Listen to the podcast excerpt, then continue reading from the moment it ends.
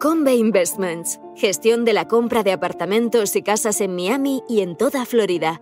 En Convey nos encargamos de todos los trámites para que usted no tenga que preocuparse de nada. Es una inversión sólida, con seguridad jurídica y que ofrece un elevado rendimiento. También podemos gestionar el alquiler de su vivienda en Florida y asesorarle sobre los trámites migratorios. Para más información, entre en www.casaenmiami.es.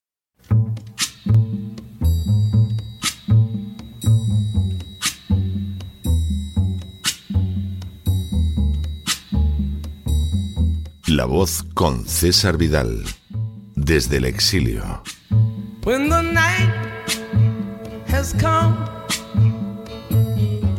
and the land is dark and the moon is the only light we'll see. No, I won't be afraid. Oh, I won't be afraid just as long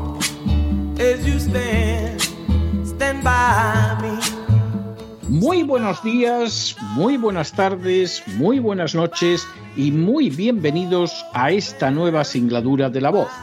Soy César Vidal, hoy es el jueves 3 de noviembre de 2022 y me dirijo a los hispanoparlantes de ambos hemisferios, a los situados a uno y otro lado del Atlántico y como siempre lo hago desde el exilio. Corría el año 1885 cuando quedó de manifiesto en la crisis de las Carolinas que España no disponía de una armada digna de tal nombre y que pese a que todavía era una potencia colonial, carecía de la fuerza suficiente para defender los restos de su imperio.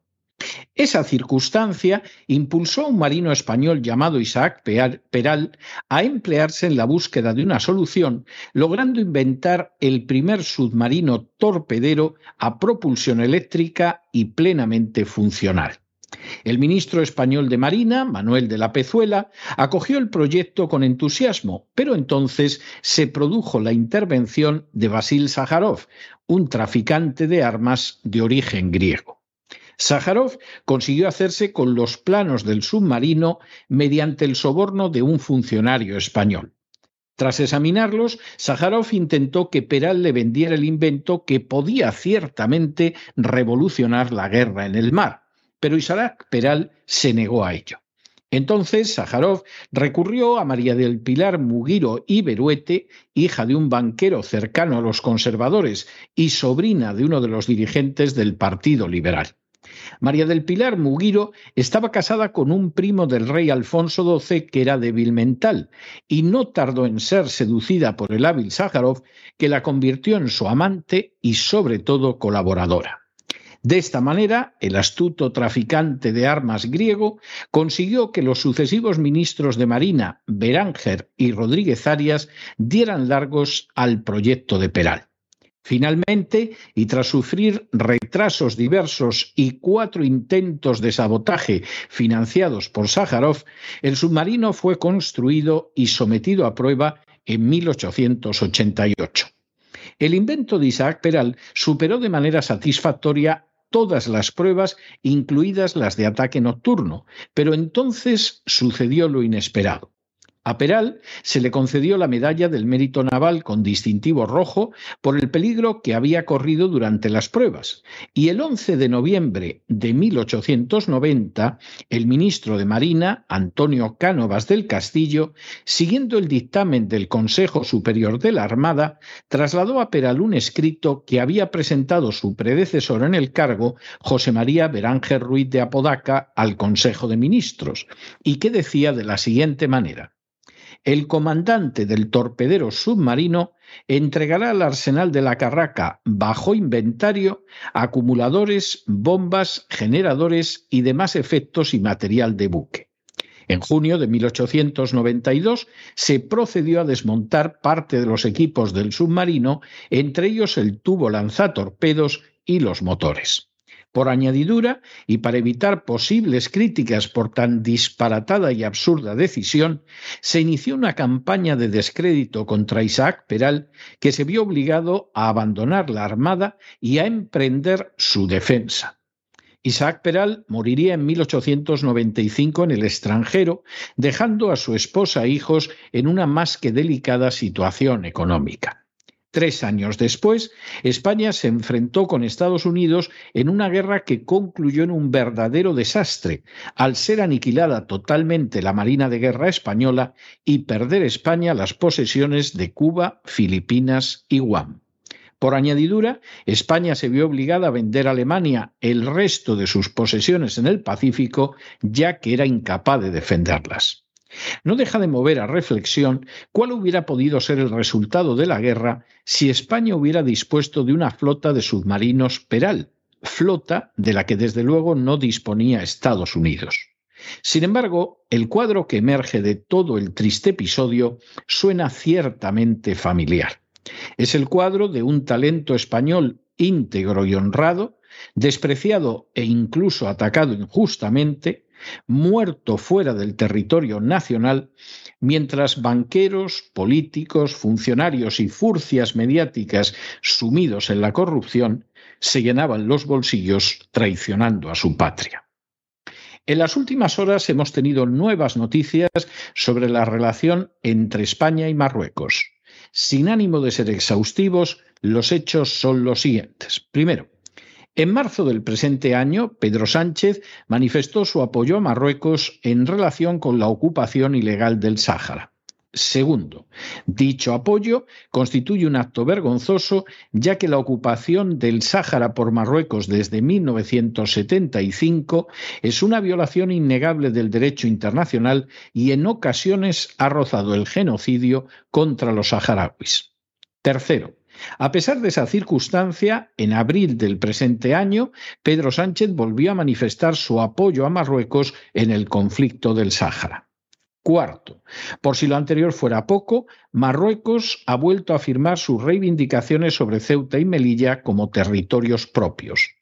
Quinto, en la última ocasión, Marruecos lo hizo para eludir responsabilidades por un incidente en la frontera que acabó con la muerte de docenas de personas a manos de sus fuerzas policiales en junio del presente año. Marruecos señaló entonces que no existía tal frontera, ya que Melilla no es España, sino solo un presidio ocupado.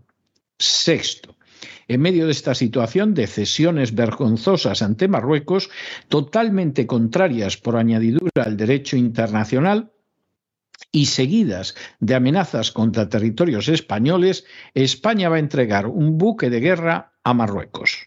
Séptimo.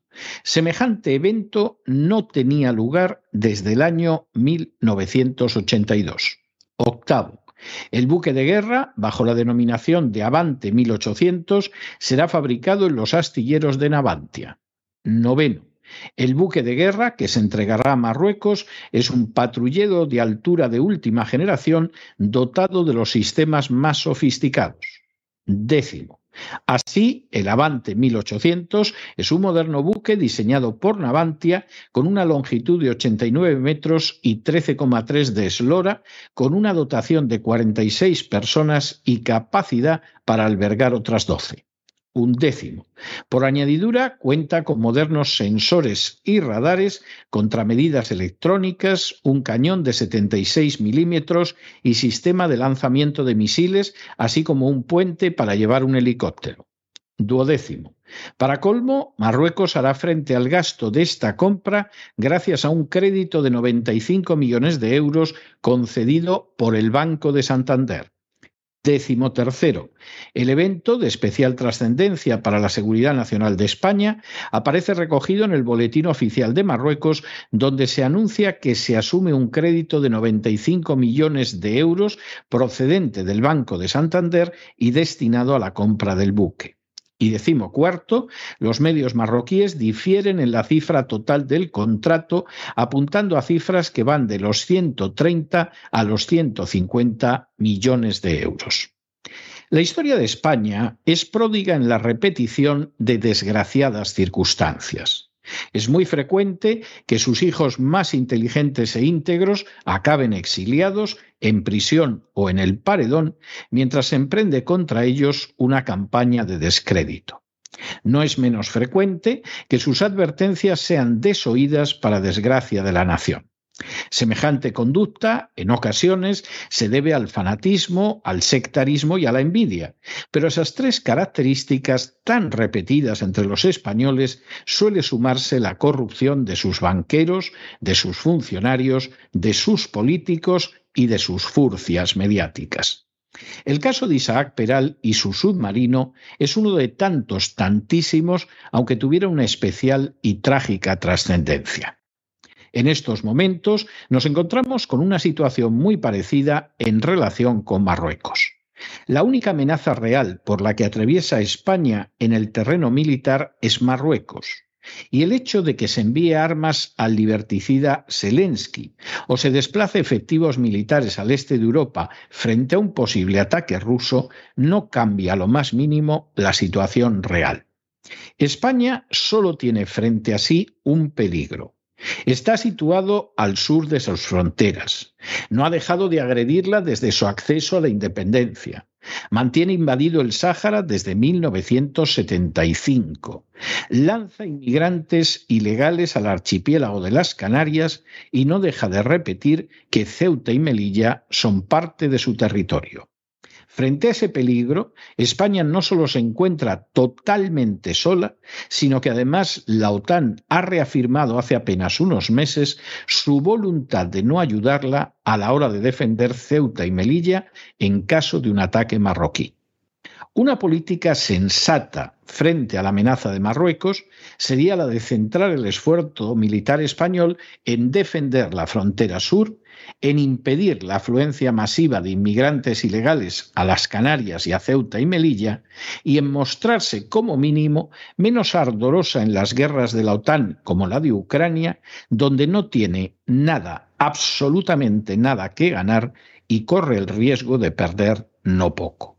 Pues bien, en lugar de optar por la sensatez, la cordura y la defensa de los intereses nacionales, el gobierno socialcomunista de Sánchez ha decidido apoyar la invasión y ocupación del Sáhara, permitir la inmigración ilegal y descontrolada procedente de Marruecos y ahora proporcionar un buque de guerra a la Armada marroquí que para remate va a ser financiado por el Banco de Santander. Quizá se trata solo de estupidez, Quizá se trata solo de negligencia, quizá se trata solo de ignorancia, quizá. Pero da la impresión de que una vez más, como en el caso del submarino de Isaac Peral, una mano extranjera ha conseguido cocinar un guiso a su gusto, donde se reúnen en la misma salsa de corrupción funcionarios y políticos, banqueros y furcias mediáticas para beneficio de poderes extranjeros y daño, puede que incluso trágico, de España. Pero no se dejen llevar por el desánimo o la frustración, y es que a pesar de que los poderosos muchas veces parecen gigantes, es solo porque se les contempla de rodillas y ya va siendo hora de ponerse en pie. Mientras tanto, en el tiempo que han necesitado ustedes para escuchar este editorial, la deuda pública española ha aumentado en cerca de 7 millones de euros, que por cierto, entre otras cosas, van a mantener relaciones de subvención con Marruecos. Muy buenos días, muy buenas tardes, muy buenas noches. Les ha hablado César Vidal desde el exilio. Que Dios los bendiga.